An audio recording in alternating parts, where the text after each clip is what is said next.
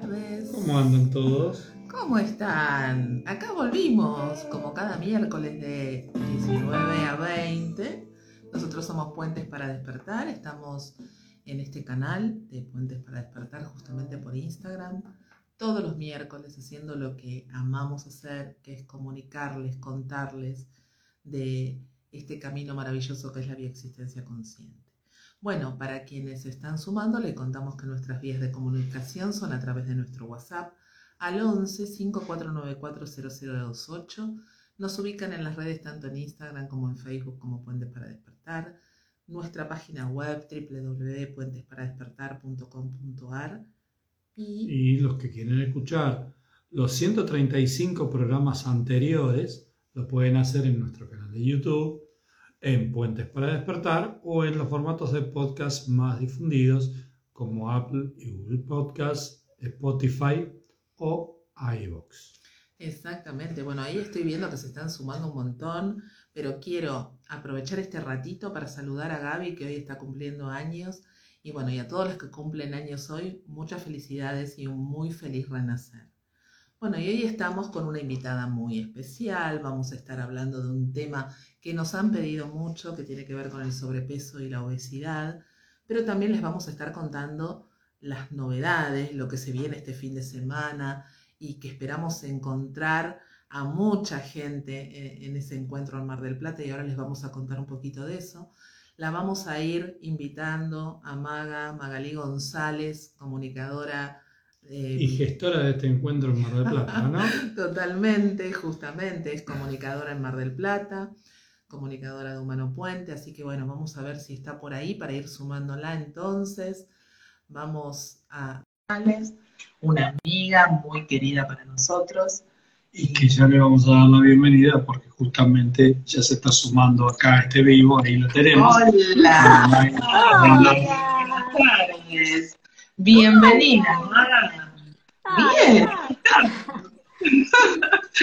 Qué Estamos preparando, preparando la valija, Mara. Muy bien. Yo estoy feliz esperándolos. No estoy tan contenta. Este fin de se viene impresionante. Con todo. Con todo, con todo. Hermoso, hermoso encontrarnos, abrazarnos con todos los que, se acerquen a ese encuentro. Bueno, vamos a contarles un poco a la gente que eh, este próximo lunes 8 de agosto a las 18.30. Maggie, tenés un retorno con tu celular o con el sonido. Así que fíjate si... ¿Me pongo auriculares? Vamos Dale. Vamos a ver qué onda, sí. Porque hay un retorno en el sonido. Este, y de paso le contamos, como decía, que te interrumpí, justo que este lunes... Lunes 8 de agosto, a las 18.30 Pablo Almazán va a estar dando una charla abierta al público, ¿sí? Sobre la salud y la conciencia. La entrada va a ser útiles escolares, ¿sí? Para eh, la ONG que se llama, Maga. Una misión es posible. Bien, muy bien. Que hacen, una, Sí, que hacen una tarea hermosa ellos ayudando a chicos en edad escolar, así que sí, ellos son los que los que nos acompañan para que podamos usar el teatro, así que bueno, ahí lo que les pedimos es que es que lleven eh, útiles escolares que les van a llegar a, estos niños. Sí, eso es, eso es lo que sale la entrada. Eso es la entrada. Y lo que queremos comentar a, a, los que vayan llevando estos, estos útiles en la entrada, que lo hagan desde el corazón como si lo llevaran para sus propios hijos, ¿no? O para uno mismo, ¿no? lo, que nos sí. que nos regalen, seguirlo, recibir, tal cual. Bueno, esto es en el Teatro Municipal Colón, en Hipólito Yrigoyen, 1665, Mar del Plata. Volvemos a repetir, lunes 8 de agosto a las 18.30. Y les recordamos que son cupos limitados, que el teatro tiene nada más que 600 ubicaciones 500. que, 500, que vayan 500, no vayan 600. Este, y, que, y que bueno, que esperamos que, que, se vayan acercando con la debida antelación posible a hacer la entrada libre y, la, y el limitado, que lo hagan con esa, con esa idea, con esa conciencia, ¿no? Tal cual. bueno. bueno, Maga, feliz, ¿no? Feliz. Sí, feliz. Aparte estamos todos los consultores así. Vos sabés que eh, a mí todo el tiempo me están diciendo, muchos de los consultores con los que hablo, que no nunca lo vieron a Pablo personalmente, porque son los que hicieron ah. las aperturas online. Así que, bueno, Pablo estuvo en la Feria del Libro hace poco, abrazando a tres horas, dando abrazos ahí, pero los de acá de Mar de Plata que no fueron, están, estamos así, ¿no? Esperando esta, esta venida, este contacto. Justo recién lo estaba escuchando un ratito que estaba en un vivo con Adrián. Sí, sí, yo este, también. estaba hablando justamente de este tema, ¿no? De los abrazos, de, del poder abrazar a todos esos nuevos consultores o consultantes que, que se van acercando y que a lo mejor no tuvieron la posibilidad de, tener ese contacto de manera presencial. Y bueno, eh, en, en, estos en estos encuentros, como, como va a ser Mar del Plata, como va a ser Tucumán, porque después en octubre también va a estar en un teatro en Tucumán, todavía este, no se está difundiendo, pero bueno, este, sabemos que... Se viene, se viene también. Se viene también una movida grande en Tucumán, así que, bueno, qué lindo, qué lindo, Maga. Bueno, y contanos... Cuánta gente que se está sumando. Hola a todos. Qué hermoso. Qué hermoso estar con ustedes otra vez. Yo estoy feliz. Cada vez que ustedes me invitan, para mí es una emoción. Me encanta estar charlando con ustedes. Así que bueno, gracias. Hoy teníamos nuestra excusa tan linda de decir, bueno, vamos a estar juntos con este con esta excusa del encuentro de este fin de semana, este lunes, pero era como, como un encuentro necesario que teníamos que tener, que darnos, que regalarnos. Así que bueno, y elegimos un tema para charlar en este encuentro, un tema eh, hermoso y un tema para los que les contamos un poco, los que están escuchando y que quizás no estén tanto en este camino, que es una gran oportunidad eh, eh, ir a buscar ese tema porque es una gran oportunidad para encontrarse como en una totalidad, como en, un, en un reseteo general. Así que Siempre decimos eso, ¿no? Sí, que yo que estoy recién decodificado las voy a dejar a ustedes que se Ah, bueno. Hace un ratito que terminó. Parete a dormir y estás acá haciendo el vivo con nosotras. Tal cual. Qué bueno, qué bueno. Porque eso también se lo contamos siempre a nuestros oyentes o a las que nos siguen, que nosotros así como somos consultores, también somos consultantes y vamos a buscarnos, ¿no? En esa consulta con ese con ese consultor que nos permite que podamos leer esos datos que tenemos acá atrás en la nuca que nosotros no podemos ver, ¿no? Y, por eso también hacemos nuestros propios, nuestros propios caminos. Y sabemos también que cada consultante que viene a nuestra consulta también viene a sanar una parte de nosotros. Siempre, siempre es así. Este, este síntoma, ¿no? Que tiene tantas aristas, nosotros a veces lo, lo graficamos como una especie de, de pizza con un montón de porciones, ¿no? El sobrepeso tiene tantos anclajes que, bueno, te vamos a dejar a vos un poquito para que les cuentes a, a quienes nos están escuchando de qué se trata esto de trabajar el sobrepeso desde la bioexistencia consciente.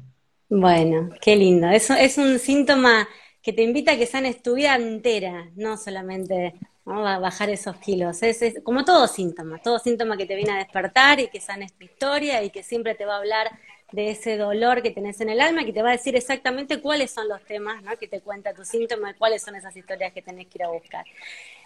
Y además, yo recién también escuchaba el vivo de Pablo con, con Adrián, que hablaban de los hijos, porque este es un síntoma mío, yo tengo sobrepeso, ¿no? Pero, pero más allá de eso, yo un tiempo decía, bueno, sí, tengo sobrepeso, la verdad es que estoy, estoy, estoy sobrepeso, pero yo me veía linda, yo decía, bueno, mi marido dice que yo estoy re buena, yo me veo linda, me la banco, como que bueno, me gustaría estar más flaca, pero voy, ¿no? Ahora, ¿qué pasa? ¿Qué pasa?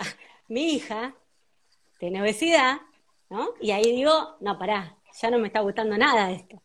¿no? Entonces, digamos, si yo lo tengo, el síntoma, y no lo miro, es como que ahí lo tengo más fuerte todavía, o sea, como que mi hija, más fuerte, intensificado, como mi hija es más, más importante que yo, y yo la miro y no me es neutral, Obviamente porque los temas los tengo yo, esos conflictos de los que habla ese sobrepeso.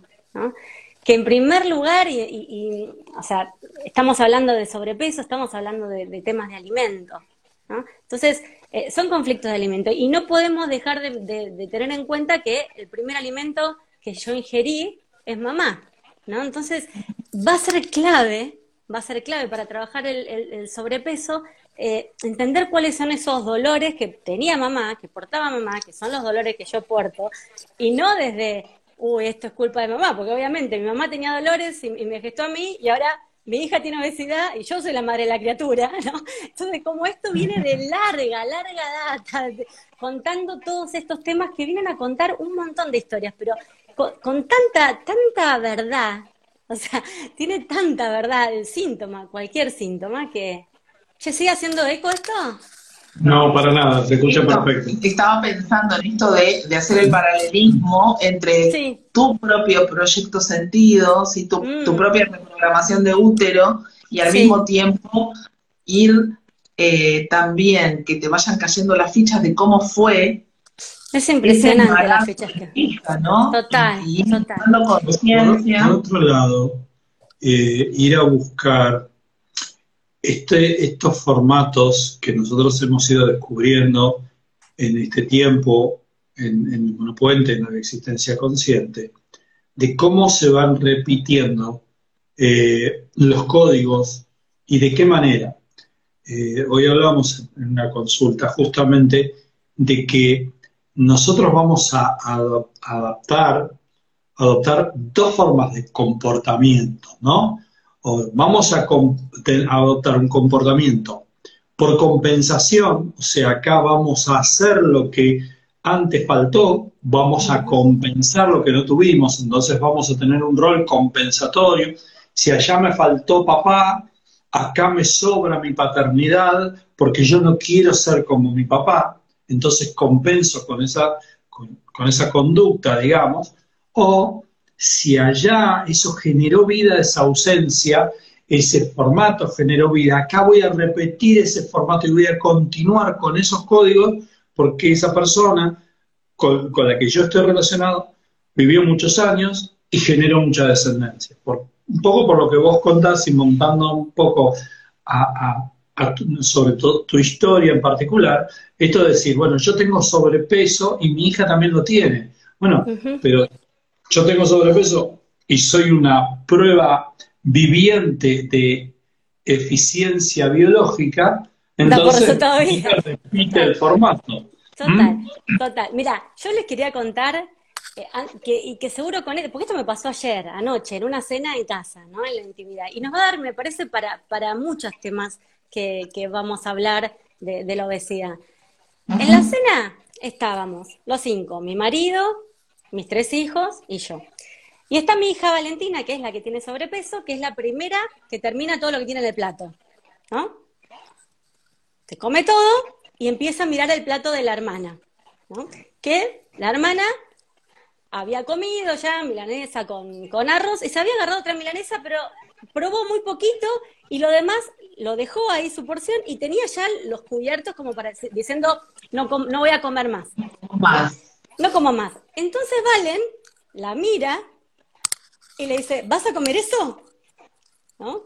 Y, y Josefina empieza, ¿no? O sea, bueno, sí, puede ser que sí, puede ser que no, como que la empieza a, molestar, ¿no? Entonces yo, que estoy al lado, la veo y, y, una de las cosas que también son importantes, ella tiene ese comportamiento compulsivo con la comida, ¿no? Una persona que, que no, no tiene, digamos, estas historias, y en realidad si conscientemente sabe que come ahora, sabiendo que después va a volver a comer, inconscientemente está creyendo que tiene que comer ahora porque después no va a comer. Porque no sabe si va a volver a comer. No sabe si va a volver a comer. Y eso yo lo noto y muy fuerte porque es como que ella come de esa manera porque se lo está pidiendo su inconsciente, porque está creyendo que no va a comer, no es que le, da lo mismo. Entonces, si bien yo le digo, bueno, le digo, digo, ya comiste, ya, o sea, ya está, después en un rato si quieres te comes una fruta, puedo pero si bien yo le digo esto, ¿no? le entra por acá, le sale por allá y sigue mirando el plato. Para esto, paréntesis, Josefina, la hermana, la sigue molestando. ¿no? Y yo, como no, es, no, no me es neutral y la veo a ella cómo se pone en ese lugar de desvalorización, de estar mendigando la migaja que deja la hermana, eso por supuesto a mí se me activan todas esas cosas, ¿no? Pero como no me, no me es neutral, también le digo, le digo, basta de hacer lo que estás haciendo, digo, porque además nadie quiere tus obras, yo le digo a mi hija. Y Valentina, no, yo sí, yo sí, dice, ¿no? Entonces yo digo, bueno, ahí, mira, hago este gesto, digo, ok, le digo, esta ya, no les hablo a ellos, esto es como para mí. Le digo, bueno, esta es la, la conciencia que yo tengo de mí, ¿no? Es lo que estoy viendo acá.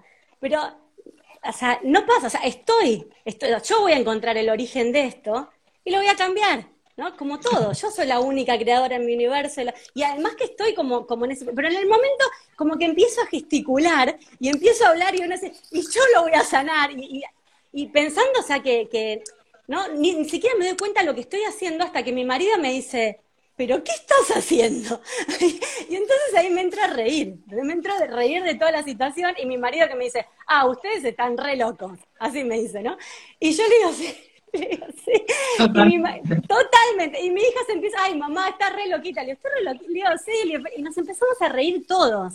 Nos empezamos a reír todos. Y mi hijo, por el otro lado, que, come como un pajarito, tenía ahí sus portes, que agarra y le dice, toma, Valen. Y le convida a Valentina. Pero digo, toda esta escena, que, que, en este caso fue como diciendo, fíjate cómo cuando, cuando uno se va trabajando, cómo va cambiando. Porque digo, yo, si bien son temas que, que, me, que me molestan todo, es como que en esa escena, o yo me podía haber quedado quejándome, protestándome, diciéndole a mi hija, dale, reaccioná, no deje que te Es como que fue una cosa que terminó en risa, ¿entendés? Y como que todos nos reíamos, yo me reía de mi propia creación. observadora de la situación, ver qué mensaje te traía eso que estabas viendo, ¿no? Claro, claro, porque además a mí me, me, me, duele mucho eso de, de, ese lugar que se pone de, desvalorizada, porque me muestra mi propia desvalorización, mis propios miedos, mis propias inseguridades, todo eso se me activa.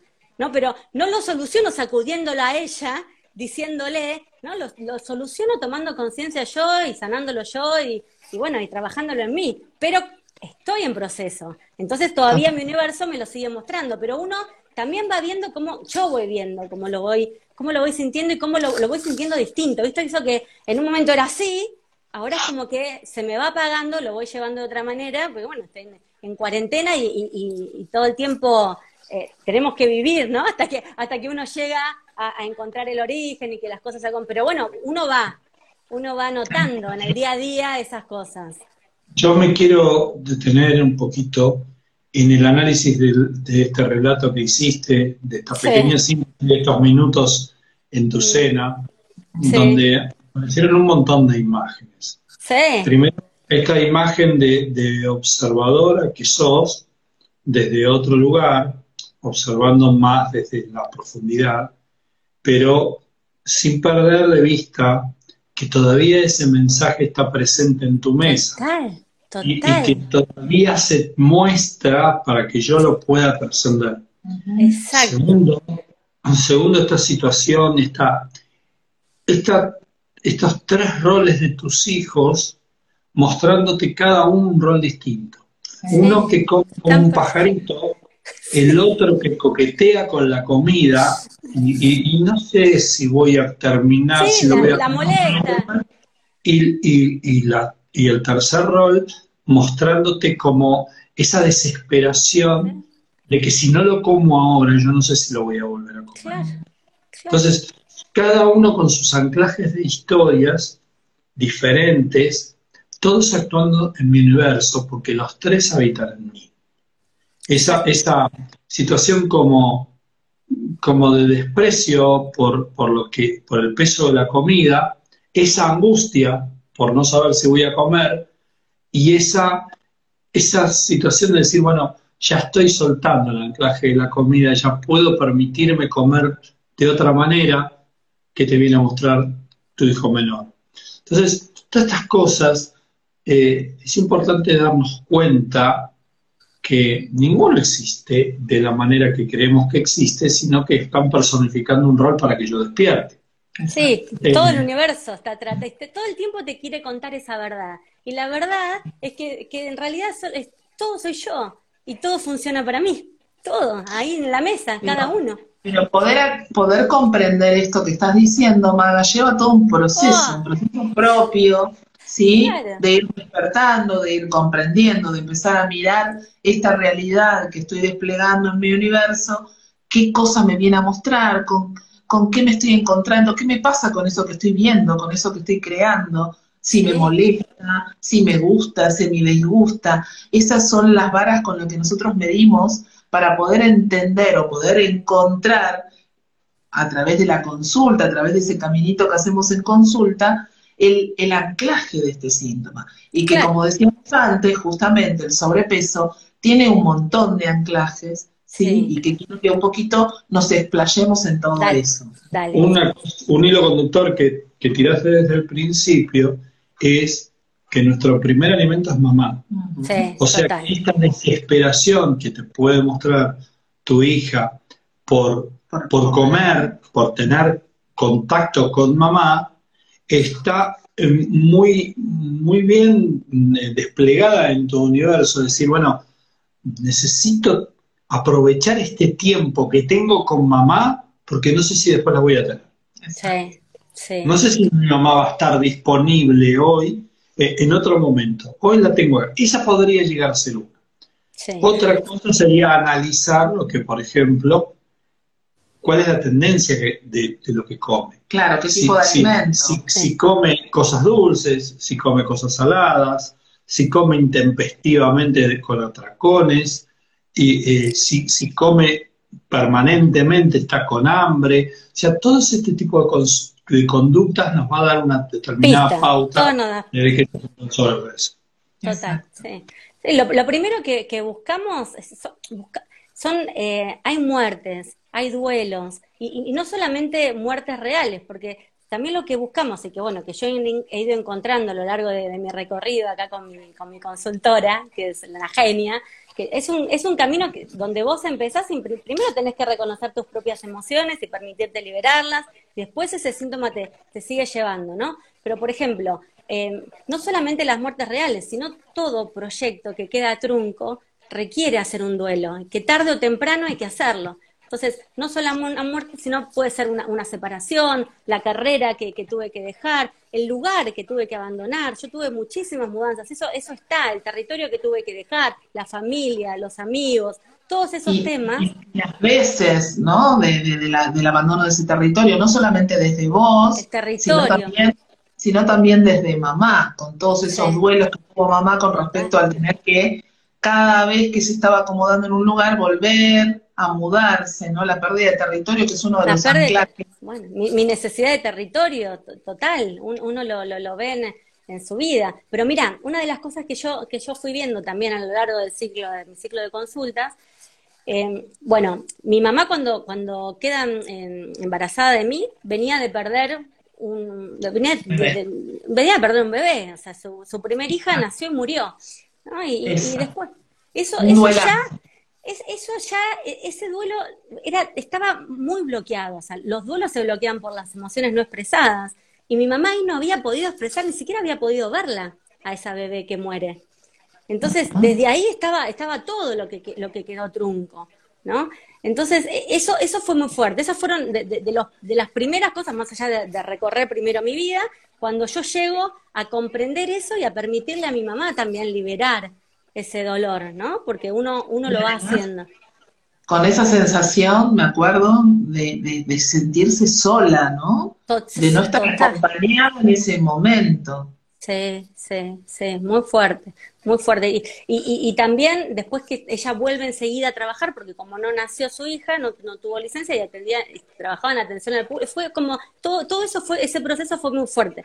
Pero además después cuando nazco yo, eh, se mudan de ciudad, o sea, van a vivir a Trelew, lejos de la familia, eh, mi papá en un trabajo que tenía que hacer guardias, entonces mi mamá no tenía ni su lugar, ni su hermana, ni su madre, ni a mi papá, porque mi papá había noches tampoco que no estaba porque estaba de guardia, y ella estaba embarazada de mí con miedo, miedo que algo malo pase, a hacer algo mal, a perder otra vez ese, ese bebé, ¿no? Y, y todo eso estaba ahí, ¿no?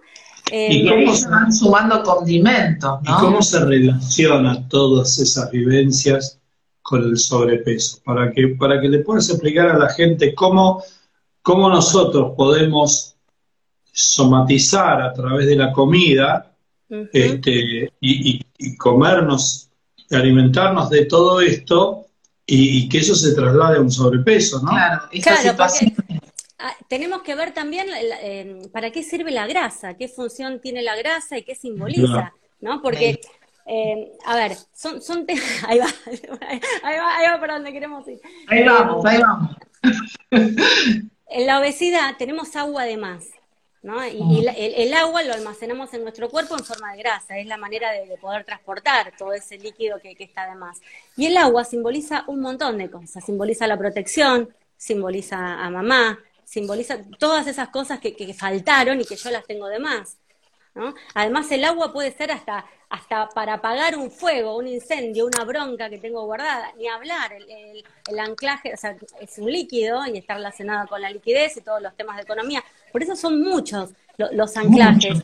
Muchos, son temas también de riñón y, de haber perdido todo, por eso te digo, la pérdida de territorio, la pérdida de lugar, el o sea, eso también está muy fuerte anclado en, el riñón, esos tubos colectores que se cierran porque yo necesito retener, o sea, tengo una ecuación en mi biología que esos kilos necesitan estar ahí, porque en algún lado faltaron, faltó protección, faltó liquidez, faltó, todo eso yo lo tengo en mi, en mi cuerpo. Y por eso cuesta bajarlo, porque si no toma conciencia es como con mucho esfuerzo, porque uno puede comer poco, hacer actividad física. Ah, otra cosa que yo noto también de, mi hija, que es muy es una nena de 12 años y es muy sedentaria.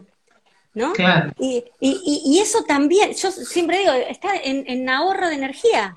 vos te la ves todo el tiempo en ahorro, y es lo que está haciendo está, está ahorrando esa energía porque no se puede permitir perderla, porque se puede morir, porque todo nos lleva, en realidad, lo primero, esas, esas memorias de, que tenemos memoria de haber sido abandonados, porque biológicamente tenemos esa memoria del cachorrito siendo un cachorro que quedó abandonado en el medio del desierto, y ese cachorro lo primero que se muere es de sed.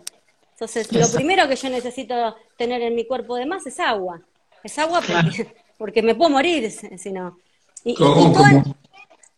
como, estás explicando y, te estamos escuchando, hay muchísimas cosas que operan en una ecuación para que alguien decida de manera inconsciente, por supuesto, o de manera compulsiva, este, comer y, tener un sobrepeso. Y entre todas estas cosas, nuestro trabajo en esa primer consulta como consultores es determinar cuál va a ser nuestro primer paso, por qué camino vamos a, transitar. O sea, de todas estas posibles anclajes, digamos, el territorio, la falta del dinero, el abandono, el, no reconocimiento, el tener que hacerme más grande para que me vean. Sentir que bueno, bueno, esa, esa también, hay, dos que también son re fuertes y que también yo fui encontrando. O sea, eh, esto de decir, la grasa puede simbolizar como un traje grande como si fuera una cueva para que yo me meta ahí, o sea, yo tengo dentro mí, en, mí ese traje porque necesito tener una cueva para protegerme de los ataques. ¿No? Si soy un cachorrito abandonado en el medio del desierto, si me meto en una cueva y pongo una roca ahí, nadie me va a atacar. No o sea, estoy a salvo, salvo que tengo que salir para comer, pero si no me quedo acá y se resuelven todos mis problemas. Mi hija también me lo muestra eso. Ella vive en su habitación, en la madriguera, y cuando sale, recibe esos ataques, porque si da, nosotros queremos que ayude, que ponga la mesa, que se bañe, ¿no? Y, y como que ella está siempre a la defensiva, ¿no? Están esos, programas de que necesito defenderme, ¿no? Y, y, como que este traje, esta grasa que tengo de más, no es muy funcional para eso. Eso por un lado. Y lo otro, lo que decían, nadie me ve en esta familia, soy invisible, a mí nadie me ve, no soy el favorito, a mí nadie me ve, que también otra de las cosas que yo lo veo en mi hija que me lo, me lo, me lo, me lo dice, o sea, ahora ya no tanto, pero me acuerdo hace tres años una vez estábamos en, natación, porque mi hija hacía natación, y había empezado el chiquito también, natación em, con padres, y estaba mi marido en el agua con el chiquito, y estaba Valen en el otro carril, y yo los estaba mirando a los dos. Pero cuando llegamos al vestuario, mi hija me dice, parece que yo soy invisible, porque a mí nadie me ve. Se ve que cada vez que ella me miraba a mí, yo lo estaba mirando al chiquito. ¿no? Y está eso, necesito hacerme más grande porque nadie me ve en este clan, nadie me ve. Y ahí hay, mucho tema de, falta de reconocimiento y lo que hemos encontrado mucho, que yo he encontrado también y, he descubierto gracias a este camino, los no nacidos que hay en el, en el clan y los abortos del clan, y que nadie vio, nadie reconoció, nadie había dado un entierro. Yo, una de las cosas también... Sí. Una sutileza interesante en esto de nadie me ve y el abandono. Yo me puedo hacer grande para que me vean y no me abandonan, no me abandonen, o me puedo hacer grande, me puedo hacer ver para, que me reconozcan, o me puedo hacer grande en modo masculino para defender. para hacerme grandote y defender mi territorio. Las tres cosas tienen que ver con hacerme grande, podríamos incluir esta de meterse en su propia cueva de tejido eh, adiposo que como protección, ¿no? Pero todos estos anclajes pasan por un, un, solo motivo, nadie me ve, o necesito que me vean, me hago más grande para que me vean. Con todas estas tonalidades diferentes. O sea, lo que viene a mostrar el sobrepeso con todas estas aristas y sutilezas y caminos alternativos es una gran oportunidad para ir a buscarnos en todo esto. Y, empezar desde dónde. O sea, si, voy yo a consulta por mi sobrepeso, te voy a ver más y te digo, mira, voy a consulta porque tengo sobrepeso, quiero trabajar mi sobrepeso. ¿Qué es lo primero que vos me preguntás o, o indagás en mi historia si yo vengo a tu, voy a tu espacio a trabajar el sobrepeso. juguemos un poquito con eso para que la gente pueda comprender Está bueno, está bueno. En este síntoma son dos preguntas que hay que hacer. Primero lo que preguntamos siempre cuando aparece un síntoma, que es desde cuándo lo tenés. Y la otra pregunta que agregamos acá es cuántos kilos considerás que tenés de más. Porque eso también es una pista. Eso también nos va a aportar un dato. Mm. Sí, ese numerito hay que buscarlo, ese numerito hay que buscarlo en, todas las memorias. Mira, yo me acuerdo, esta es una consulta que atendí hace un montón, que vino una persona y me dice, eh, son 10 kilos que tengo de más, ¿no? Ah, primero, eh, me dice, primero, eh, no se acordaba bien desde cuándo, pero me dice 10 kilos. Y después al rato me dice, y yo le digo, le digo, bueno, a ver, hace 10 años, en la charla, ¿no? Le pregunté, le digo, ¿cómo estabas? ¿Ya tenías sobrepeso? Y me dice, no, vos sabés que yo hace 10 años estaba bien. Entonces ahí, ahí me dio una pista enorme de dónde arrancar. Ahí me, tenía 10 kilos de más y, hace 10 años, no, o sea, nada, eran las dos preguntas, ¿no? ¿Desde cuándo lo tenés y cuántos kilos? Y ahí, bueno, coincidía en este caso. Pero resulta que cuando entramos a esa escena, la primera escena que tocamos, ella estaba em, en una situación donde se encuentra, que se queda a dormir en la casa para cuidarlo al padre, porque se había, se había peleado la madre con su padre y ella resulta que lo, tenía que cuidar al padre o acompañar esa noche al padre. Pero ella tenía muchas cosas que hacer, tenía que estudiar, tenía que preparar un montón de cosas, estaba como mucho, con mucho fastidio y, con, y con cosas para hacer y no quería estar ahí. Y además el padre que se quejaba mucho, se quejaba, me duele acá, me duele allá, me duele allá, y ella como que le dice, bueno, si te seguís quejando así te vas a ir al cajón. Le dice, bueno, la cuestión es que se van a dormir y ya con la luz apagada, todo, el padre le dice, ¿me traes un vaso de agua? Y ella, cansada, enojada y todo como estaba, le dice, tráetelo vos. Se da vuelta y se duerme. A la mañana siguiente, entra la madre y resulta que el padre estaba ahí muerto y ella cuando lo ve, el padre estaba como con los pies abajo de la, como queriendo, con esa intención de haberse querido levantar y ella ve como los moretones porque la sangre como que no circulaba y ella se queda congelada ahí en ese momento, por supuesto la madre llega, llora, llegan los hermanos, todos lloran, ella no se le cae una lágrima ahí, en ese momento es la que se ocupa del entierro, de hacer todo lo que hay que hacer. Entonces, claro, ahí cuando lo traemos al papá, ahí está tu papá, ¿qué le querés decir? Ahí rompen un llanto que lo primero que dice, perdóname papá por no traerte el vaso de agua. Y ahí, o sea, eso fue, ahí lloró un rato largo. Claro, había un duelo se congeló en ese momento. Le había, se había quedado congelado ahí muy fuerte y, además también ella tenía hasta, hasta la simbología del agua, además, toma que tenés el balde de agua que no te di, papá, también. Pero tenía un duelo enorme, todo lo que no había expresado y todo lo que no había llorado y todo, digamos, cómo lo había vivido también, ¿no? Porque se había quedado con eso. Más allá que, bueno, Después, por supuesto, que, seguimos y fuimos encontrando más cosas, pero en la primera escena nada, solamente ya, ya fue muy fuerte la liberación, ¿no? De, permitirse expresar todo eso, que no, y además todo su enojo, todo lo que le dijo a su madre, porque en realidad era su madre la que tenía que haber estado ahí cuidándola y no ella, bueno, y todas esas cosas, ¿no? Eh, pues fue, fue ya liberador ya desde la, desde la primera línea de tiempo, ¿no? Como sucede siempre, más allá de que uno inicia recién un camino.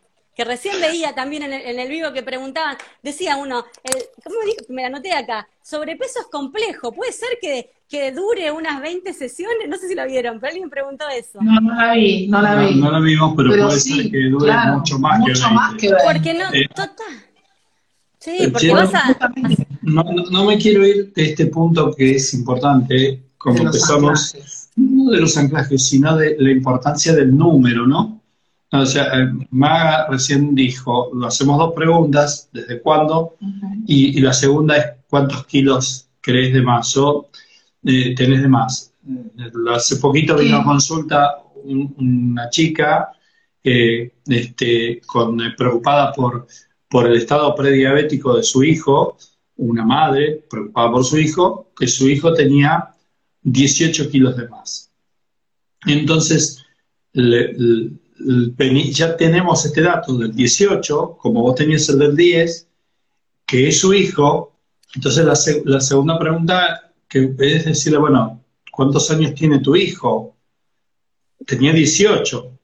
Entonces, si tenemos la pauta de que tiene 18 kilos de más, un chico que tiene 18 años, eh, la, otra pregunta que solemos hacer es si ese, si, ese crecimiento en el peso, si ese, si ese aumento de peso fue progresivo o fue muy de golpe, o fue paulatino o fue muy de golpe. En este caso había sido paulatino, entonces fuimos al, proyecto y sentido, si bien hicimos todo el ciclo de consulta completo, fuimos al proyecto y sentido y en ese proyecto y sentido, en la panza de mamá, en la reprogramación de útero, lo que nos encontramos fue que ella, atravesando su embarazo, su médico le dice que su hijo no estaba creciendo y no estaba teniendo el peso que correspondía y que ella necesitaba tomar suplementos nutricionales para que su hijo creciera. A partir de ahí, el niño empieza a crecer, a estar un poco mejor, eh, ella tiene una preeclampsia, el embarazo se adelanta, ella vuelve a tener este miedo, y a tener este miedo porque el, chico seguía con bajo peso y a partir de ahí el niño actuó para ella diciéndole a mamá, teniendo todos los años un kilo de más, diciéndole a mamá, tranquila, tranquila. yo acá estoy gordito y estoy bien. Y, y, en el momento que toma conciencia de que su hijo está actuando de esa manera para ella, el hijo en tres consultas perdió los 18 kilos y salió de ese estado. Porque es muy importante este dato, es un datazo, saber cuántos kilos tiene de más. Y a veces la opinión del consultante es la que cuenta, porque puede venir un consultante que a los ojos nuestros puede tener un gran sobrepeso, pero a su sentir solamente tenga 10 kilos de más. Sí, total. bueno, eso también lo quería. Qué, qué bueno ese caso. Uh, ¿En cuánto ah. tiempo perdió los, los 18 kilos, dijiste? Nos perdí en tres consultas, después seguimos con el, con el, ciclo, pero en tres consultas perdí los 18 kilos. Qué bueno. Mira, e, e, eso, eso que, dijiste está buenísimo, pero digo, e, en este síntoma, viste, por lo general, eh, por lo general no sucede tan rápido. Podés pegarla de una como, como te sucedió ahí, tomó conciencia, bajó en la tercera consulta, pero en realidad te invita a sanar tantas cosas que tenés que, como, como cuando hicieron el, anunciaron el, el, seminario de obesidad, bulimia y anorexia, creo que Pablo Lucre cuentan, es como tenés el mueble de la abuela donde tenés el, el anillo de oro y tiene, no sé, un montón de cajoncitos. Por ahí abrís el primero, abrís el cuarto, abrís el quinto y ya está el anillo. Pero la propuesta acá es ir cajoncito por cajoncito y en cada cajoncito vas sacando la cajita de música, ¿no? La, pulserita, y, se va poniendo más, más linda tu vida. Hay tanto para sanar que la propuesta es hacer todo el caminito y no sabemos cuánto tiempo nos va a llevar, cuántas consultas van a hacer. Pero es muy importante esto del número, de la cantidad de kilos, pero no desde el pensar en la balanza, a ver cuánto tendría que pensar, cuánto kilos, sino qué siento yo. ¿Cuál es, es un número que baja del inconsciente. Sí, tiene que ser ese número. Si uno ya lo piensa demasiado, no, no, no es ese. No. No es por ahí. Sí, no es por ahí. y otra cosa muy importante es ver esto de qué como. ¿Cómo me relaciono con la comida? La comida, es cierto, está íntimamente relacionada con mamá, porque nuestro primer alimento es, mamá. Nosotros nos comemos a mamá en los primeros momentos de la vida. Pero si nosotros tenemos una alimentación eh, muy asociada, por ejemplo, a las harinas. Sí, esa es mi hija. Las harinas están muy relacionadas con la autoridad y con papá. Entonces, si bien es cierto, nunca va a dejar de ser el alimento mamá, va a haber una injerencia muy importante acá de la presencia de la autoridad o de la ausencia de la autoridad. Me como la celiaquía, por ejemplo, como trastorno alimentario, nos va a traer ese conflicto, es decir, me como a papá y me hace mal.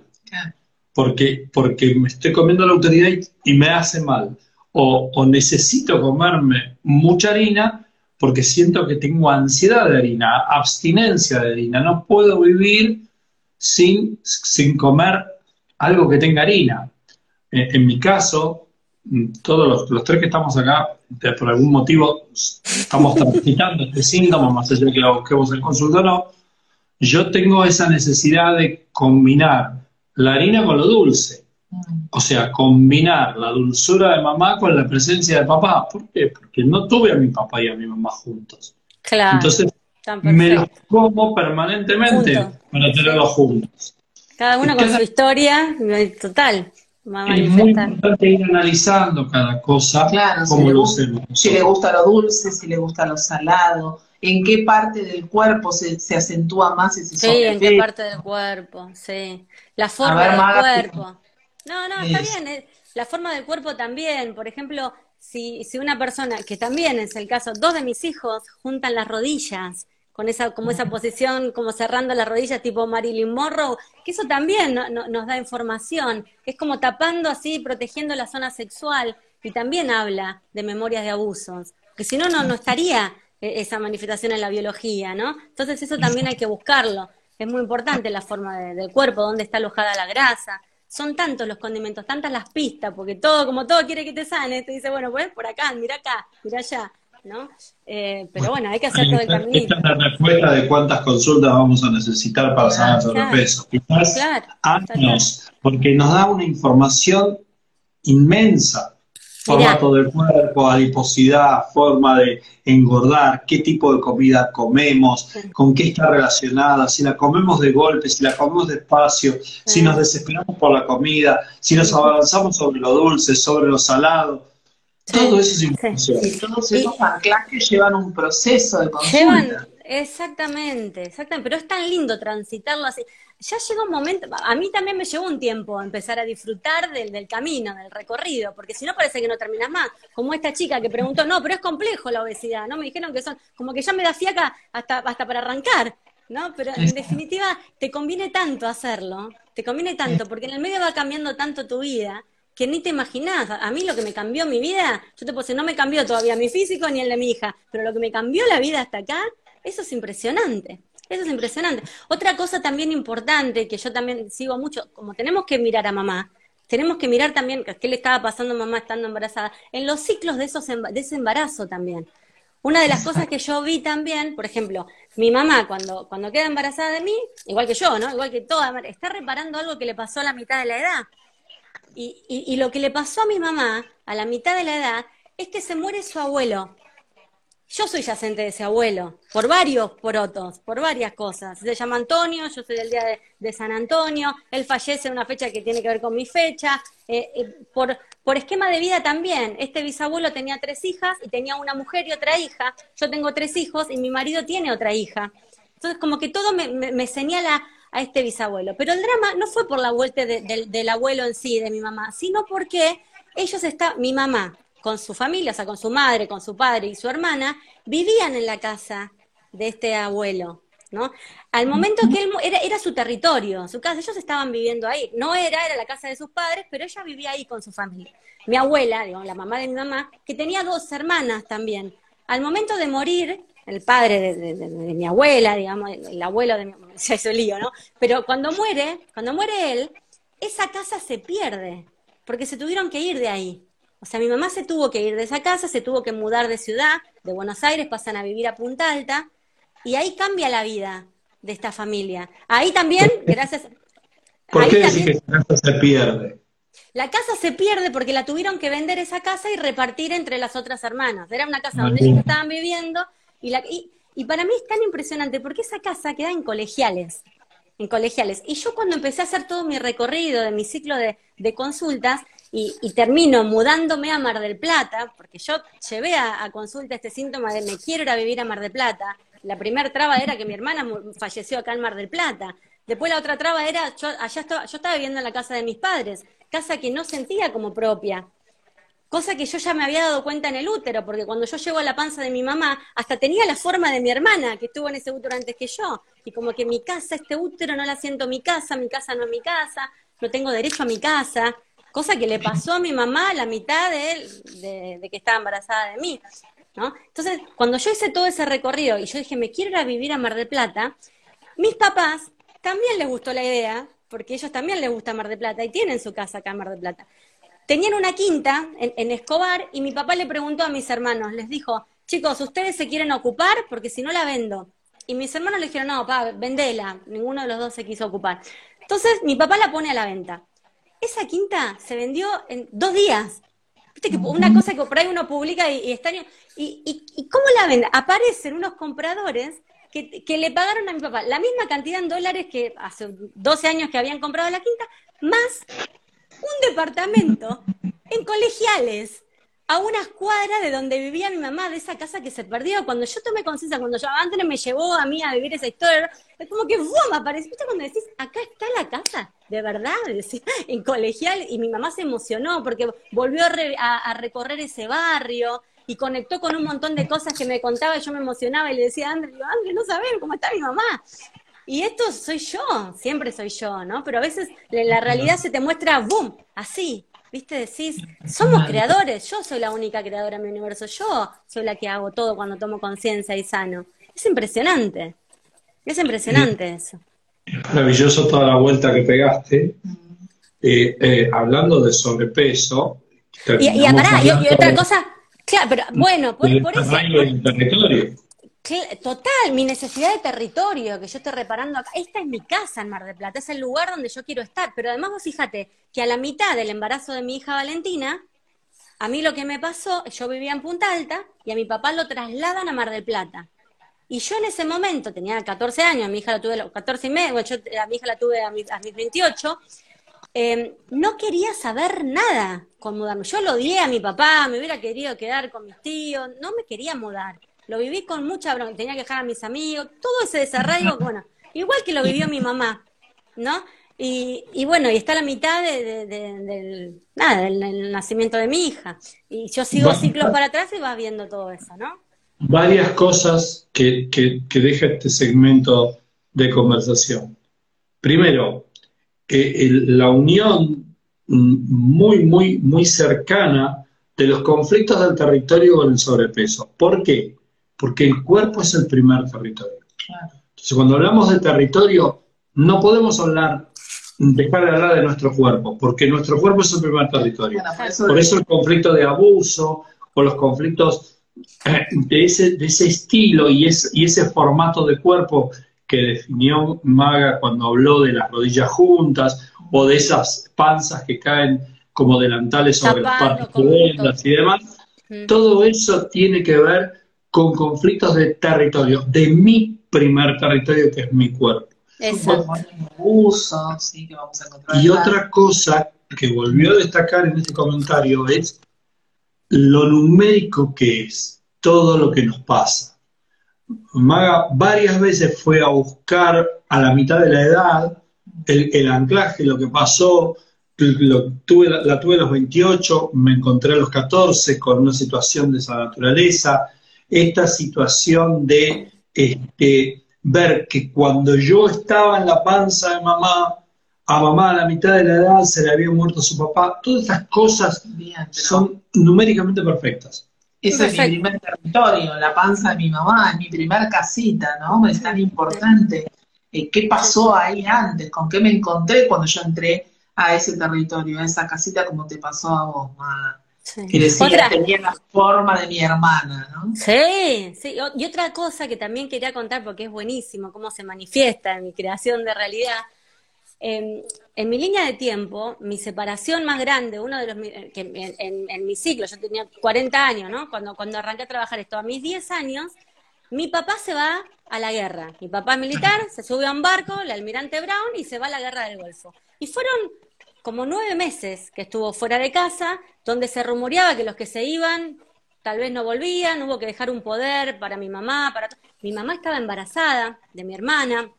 Bueno, eh, y eso fue para mí, eh, nada, un momento donde, también esto, yo sentí, me sentí muy sola, y como yo también teniendo que cuidar a mi mamá, yo me acuerdo en esa consulta, André, que, que mi descarga era, me dejaron sola todos, me dejaron sola todos y yo estaba llorando como una nena de 10 años.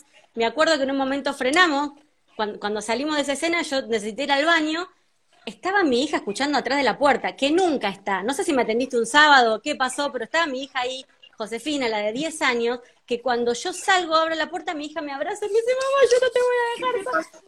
Claro, ¿te acordás que después cuando yo fui al baño se quedaba hablando como... Pero bueno, estaba justo en esa consulta hablando de eso. Bueno, pero esos temas también los trabajé. Y resulta que cuando nos mudamos acá a Mar de Plata, empiezo a buscar colegios. Antes de mudarnos, yo ya los tenía anotados a los tres en un colegio. En el primer colegio que me gustó, tenía dos o tres para ver. En el primero que escribí, me dijeron que había lugar en los tres niveles, en jardín, en primario, secundario. Listo, vamos. Y tuve las entrevistas, me gustaron todos. Bueno, arrancan las clases ahí. Yo sabía que el colegio está entre las mismas calles que está mi casa, pero no sabía cuáles eran las otras dos que cortan. Cuando empezaron las clases me entero. Cuando voy, una era Almirante Brown, el buque de que mi papá se fue a la guerra. Y la otra calle es Falucho. Y yo decía, Falucho, Falucho. Yo le pregunté, le digo, mamá, le digo, cuando, cuando ustedes vivían acá en Mar de Plata, cuando estabas embarazada de Andrea, ¿dónde vivían? Era el departamento de la calle Falucho, me dice mi mamá. Yo ni sabía que tenía un departamento ahí que estaba. Viste, cuando vos decís, es tan perfecta la creación, es mi, es mi realidad, es mi, universo. Y, cuando uno lo ve, que, el que lo quiere ver lo encuentra, y por eso siempre nos asombra, siempre es lógico, es siempre maravilloso. Y cada uno tiene para contar su historia, para escribir un libro, porque siempre es perfecto. Es hermoso. Porque, no vamos a encontrar ningún tipo de comportamiento, ya, ya no estamos hablando de un síntoma, Estamos hablando de un comportamiento diario, ningún, ningún gesto, ninguna costumbre, nada que no tenga que ver, que no tenga una relación con la historia. Es nuestro modo relacionado con la historia de manera permanente. Siempre que explicamos, por ejemplo, los, las posconsultas, los conflictos de posconsulta, cuando a veces no la pasamos tan bien después de una consulta, después de haber movido emocionalmente una situación, explicamos que si nosotros estamos yendo hacia un camino donde el inconsciente interpreta que vamos a transitar por lugares o desconocidos o inseguros, nosotros vamos a desplegar todas unas ciertas dificultades, asperezas, conflictos, que nos va a tratar de impedir de llegar a ese lugar que considera peligroso. Ahora, si nosotros sabemos que vamos a ir a un lugar, nuestro inconsciente interpreta que va a ir a un lugar donde cuando chequea lo que está pasando alrededor, no hay ningún tipo de conflicto, no hay ninguna memoria de separación, de abandono, de pérdida o de muerte, eso va a fluir.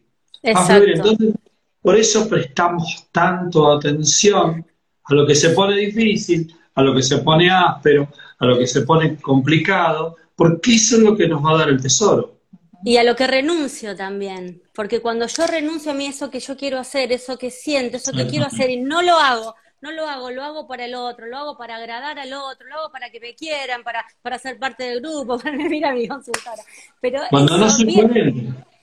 Claro, claro, pero también y, te pasa como que vos decís, como que sentís algo, decís, no estoy siendo esa coherencia, ¿no? Para ser incluido, para no quedarme afuera. Pero tengo, tengo un programa que se me activa, porque se me activan esas memorias de que cuando me quedé afuera de la manada, me morí. Que cuando me quedé sin mamá y papá que no me cuidaron y me alimentaron, y me alimentaron, me morí. Entonces yo, para no morir, me pongo en esa posición que no me gusta estar y que es incómoda, que no me gusta, renuncio a mí, pero para ser aceptado, para estar en este grupo y para no morir. Y es muy fuerte, uno cuando... Que alguna vez mm, tomamos una conducta y torcemos la aguja hacia lo antibiológico, pero eso nos salva la vida, a partir de ahí quedamos clavados en un comportamiento antibiológico, pero que nos salvó la vida. Claro, el interpretó que de esa manera el clan sobrevivió.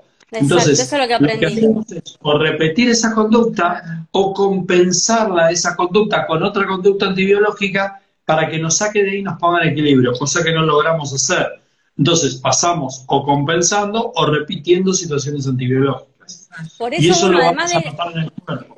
Y además de ir a consulta, vos tenés en tu día a día ese termómetro, ¿no? Esa coherencia y ese paso que tenés que hacer, porque más allá de trabajar y tomar conciencia y todo, acá tenés que, que actuar acorde a eso, ¿no? Vos tenés una situación, ¿para qué me estoy creando esto? Para ver si lo puedo trascender, ¿no? Claro. Entonces, bueno, eso es lo que, eso es lo que, lo que hacemos. Pero bueno, a eso nos vamos al pasto, volvemos. Qué lindo que es hablar de esto, de lo que hacemos, de lo que nos gusta, de, de- de meternos en el barro, de ir a buscar esas historias y que por supuesto lleva tiempo, pero para eso estamos acá, haciendo esta experiencia. hacer eso, porque este, este es el juego que yo abrí, o sea, yo abrí este universo y este es mi juego, este es mi laberinto, acá está todo, ¿no? Yo te agarro mis síntomas y es la manera que yo tengo de salir de ahí y sanar todo mi universo. Vine a hacer esto, estoy haciendo lo que vine a hacer. Y además no termina, afortunadamente, porque si no, ¿qué tenemos para hacer acá? ¿No? No, no tendría pulso mi vida para, para, para accionar, para hacer las cosas. Si no la tengo a mi hija ahí mostrándome lo que todavía me duele, que con Claro. el tema de que, que el otro día también te conté, que llega del colegio y me dice, no, yo sé que los lunes tiene educación física, que no le gusta educación física porque no le gusta moverse, tiene, tiene esa, ecuación, ¿no? Y en educación física no le, no la eligen, o sea, siempre queda por descarte. Y yo pienso, digo, yo tampoco la elegiría, si no es una nena que no, no corre, no se mueve, no le interesa, ¿no? Pero ella me venía a contar eso, ¿no? Como que, que nada, que, ah, me vino a contar que el que, que, que no solo quedó afuera, sino que el compañerito se enojó porque ella estuvo en su grupo. Se enojó porque yo estaba en el grupo, en realidad, no, o sea, bueno, y eso me contaba, ¿no? Em, pero bueno, por eso la tengo ahí a mi hija, mostrándomelo, que todavía hay cositas que me duelen, hay cositas de amistades que, que a mí me dolieron, que fui, que las trabajé, y bueno, evidentemente acá todavía hay alguna cosita más, porque no, claro, no tendría ella ahí mostrándomelo, si yo ya lo tuviera todo, Toda- pero Todavía sigue apareciendo Valentina Sí. diciendo, mirá que esto mirá, todavía... fíjate allá, fíjate allá. Valentina va a hacer permanentemente honor a su nombre. Y va a ser esa valiente que te va a venir a mostrar todo eso que tenés que ir a sanar. Entonces, Claro. por, algo, por algo está en tu universo. Ahora, como se- nos fue volando, el programa, yo quiero volver al inicio del programa y a, A Mar del y a- Plata. y a Mar del Plata, al Eso. evento de Mar del Plata, a lo que vamos a vivir este, este lunes. El, lunes próximo. Y, sí. y a, y a decirte algo en particular, acá al aire, y que quede grabado, agradecerte todo lo que hiciste, todo lo que gestaste, todo lo que moviste, agradecerte para que se haga este encuentro. para agradecer tu entusiasmo, el entusiasmo La contagioso, la energía que, que nos das a todos y, y, y cómo, cómo generás, como vos dijiste, cómo desplegás todo esto en este universo para que todo se mueva. Vos No, sos, yo- yo- sos yo esa estoy feliz. energía, ¿no? Yo- Entonces yo, yo me, me- me asocio a Valentina y digo, para un poquito, vamos a descansar un ratito, pero, Claro. pero igualmente, un- un- un- como dice Juan Manuel acá, una genia, Una, una genia. Ah. una genia maga, una genia maga, y les recordamos entonces que nos encontramos en Mar del Plata, en el Teatro Colón, el Teatro Municipal Colón, el lunes 8 de agosto a las 18.30, con Pablo Almazán, que va a estar haciendo esta presentación, que es abierta al que van a, a tener que llevar este, útiles escolares, que ese es el valor de la entrada. Así que, bueno, nos vamos a abrazar mirá. en ese momento. Cuando yo le dije a Pablo, Pablo, llegué a Mar del Plata, le mandé un mensajito cuando me mudé desde el mar, recién llegada, y Pablo me dijo, qué bueno que estés en Mar del Plata, Mar del Plata está ávida de despertar. Y dice, me encanta que estés en Mar del Plata, yo estoy así, yo soy. Entonces, ¿cómo no voy a... te- ¿Eh? Acuérdense, a los que van a Mar del Plata, que van a tener un premio extra. Todos van a poder abrazar a Magalí González. También. Ay, Marguita, eh, nos comprometemos a volver a encontrarnos, a seguir hablando de sobrepeso y obesidad, porque Sí. falta un montón hablar del sí, tema. sí, un un ratito. tema, Nos vemos sí. un ratito. Y, y bueno, invitar a todos los que nos están escuchando a que se vayan a buscar, a que, a que se permitan ir a encontrarse en este Sí. camino maravilloso que es la bioexistencia Lo- consciente. los premios son enormes, los premios son Enorme. enormes, así que ¿cómo no lo vas a hacer? Claro que te queremos, Maga, gracias. Hermosa. Y como le decimos siempre a nuestros oyentes, ¿cómo cerramos el programa? A seguir, sanando, juntos. Beso Nos vemos el lunes. chao. chao. Chao a todos, gracias.